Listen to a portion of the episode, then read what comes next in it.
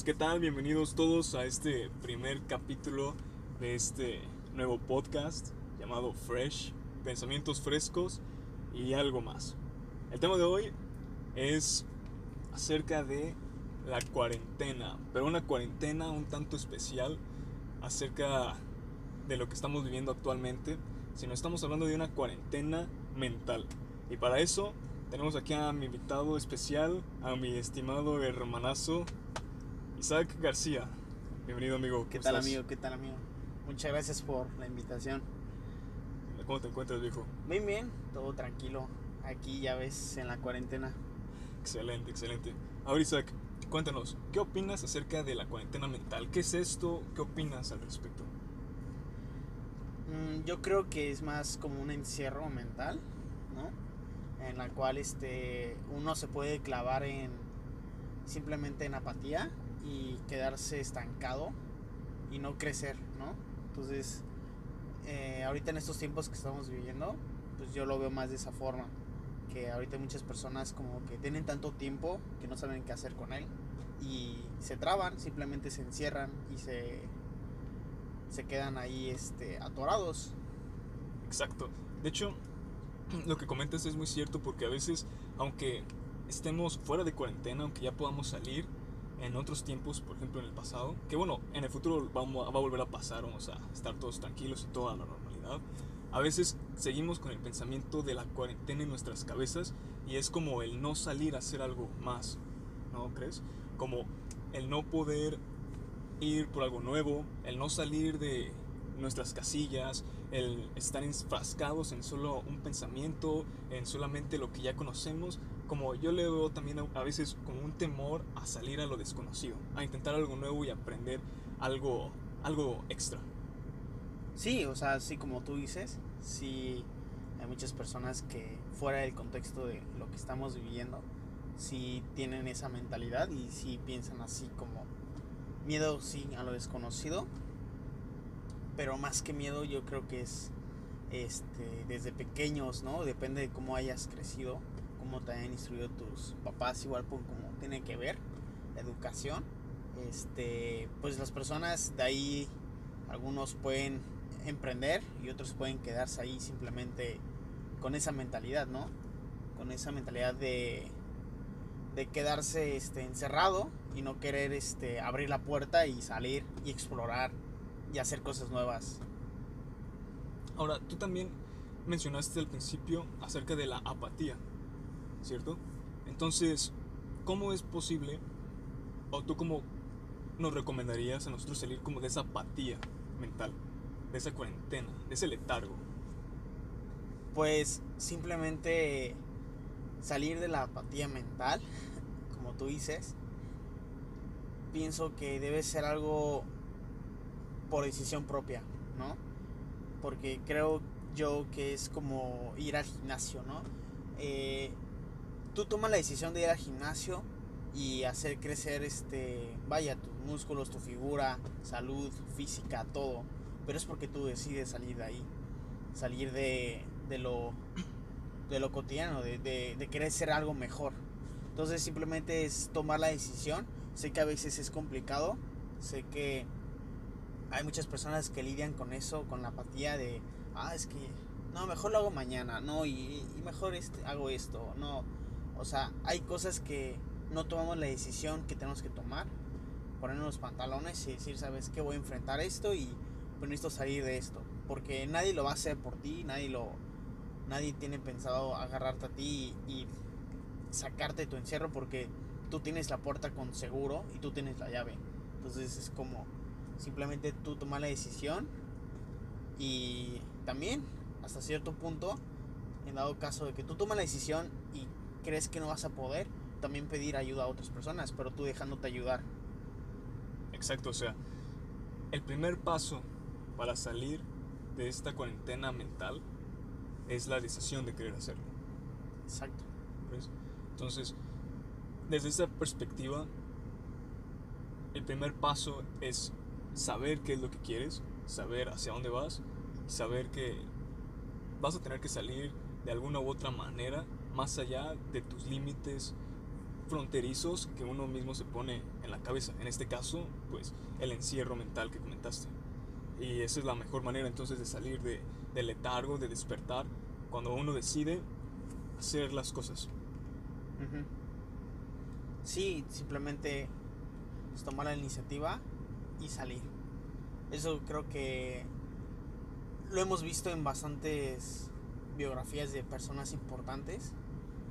Eh, si nos vamos a, explorar, vas a encontrarte con personas como Steve Jobs, como emprendedoras, que simplemente tomaron la decisión de crear algo nuevo, pero simplemente con la idea de, de crecer. Y creas o no, cuando tú creces, aportas algo al mundo. En este caso, Steve Jobs aportó algo al mundo que es hasta ahorita algo útil, que es, vaya, los smartphones, ¿no? Algo que nos puede funcionar. Entonces, tú cuando creces puedes aportar algo al mundo y el mundo lo puede tomar como una herramienta para crecer. Es cierto. Así como Steve Jobs, en este caso que lo, que lo tomas como ejemplo, él, durante su biografía, eh, dicen que entonces él se enfrentó contra muchos temores que él tenía, como era la crítica pública, en cierto momento de su juventud le tenía miedo a la crítica pública. Y creo que yo que ese es uno de los aspectos también que a veces nos pueden poner en esa situación de cuarentena mental. Y es ahí cuando uno tiene que empezar y romper todos los esquemas de salir del, del miedo, tomar la decisión y romper simplemente esa cortina negra que son miedos e inseguridades en nosotros mismos y desconfianza de que podemos llegar a hacer las cosas que queremos hacer, como en el caso de Steve Jobs. Ese brother creyó en su visión, creyó en su proyecto y rompió esa cortina que de alguna u otra manera le estorbaba a seguir adelante. Y entonces cuando él pudo hacerlo y tomó la decisión y además de la decisión puso acción en el hecho, salió y logró y ejecutó su visión. Y fue lo que él nos pudo dar o dejar en este caso. ¿Cómo podemos salir de estos miedos que tanto nos agobian? Que nos pueden encerrar en esta cuarentena mental. Pues simplemente es... Vaya, eh, creo que es un gran reto para todos el confiar en nosotros mismos, porque todos lidiamos con inseguridades, todos somos humanos, todos tenemos problemas, todos tenemos cosas que, vaya, una cola que nos pise, ¿no? Entonces, simplemente es tener confianza en, ti mismo, en salir adelante y, poderte apoyar de, de varias cosas, poderte apoyar de personas que sabes que van a estar ahí a tu lado, que yo creo que pondría es la familia, que creo que es un núcleo y es una base muy importante, porque van a estar ahí para ti.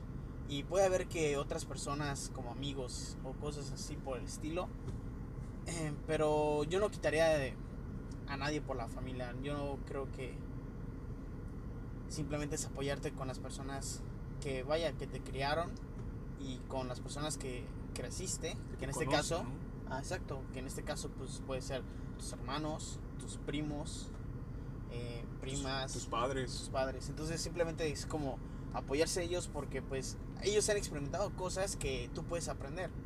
Y no digo que hay personas como amigos que no puedas aprender de ellos. Claro, aprende de ellos, pero yo creo que tampoco hay que fiarnos tanto de ellos porque a veces caemos igual como en en egoísmo y si tú te pones un contexto de que a quién vas a apoyar más, a tu amigo o a tu familia, pues obviamente vas a pedir mejor a tu familia, ¿no? Entonces por eso yo pido que, y por eso yo pienso que la familia yo creo que es un gran apoyo para salir de estos, de estos miedos, de estas inseguridades. Si tú tienes confianza con tus padres, acércate a ellos, coméntales, sabes qué es que quiero hacer esto, esto, esto, pero cómo lo hago y cómo hago esto. Y ellos te podrán aconsejar de acuerdo a, los, a lo que ellos han vivido. Y claro, repito, si tienes personas que a tu alrededor que son emprendedoras, igual acércate a ellos, o sea, tampoco es malo. Pero otra cosa es de que no confíes tanto en ellos, sino apóyate más de tu familia. Esa confianza que está en tu familia, pero esa, esa búsqueda de, del saber, sí acércate a otras personas.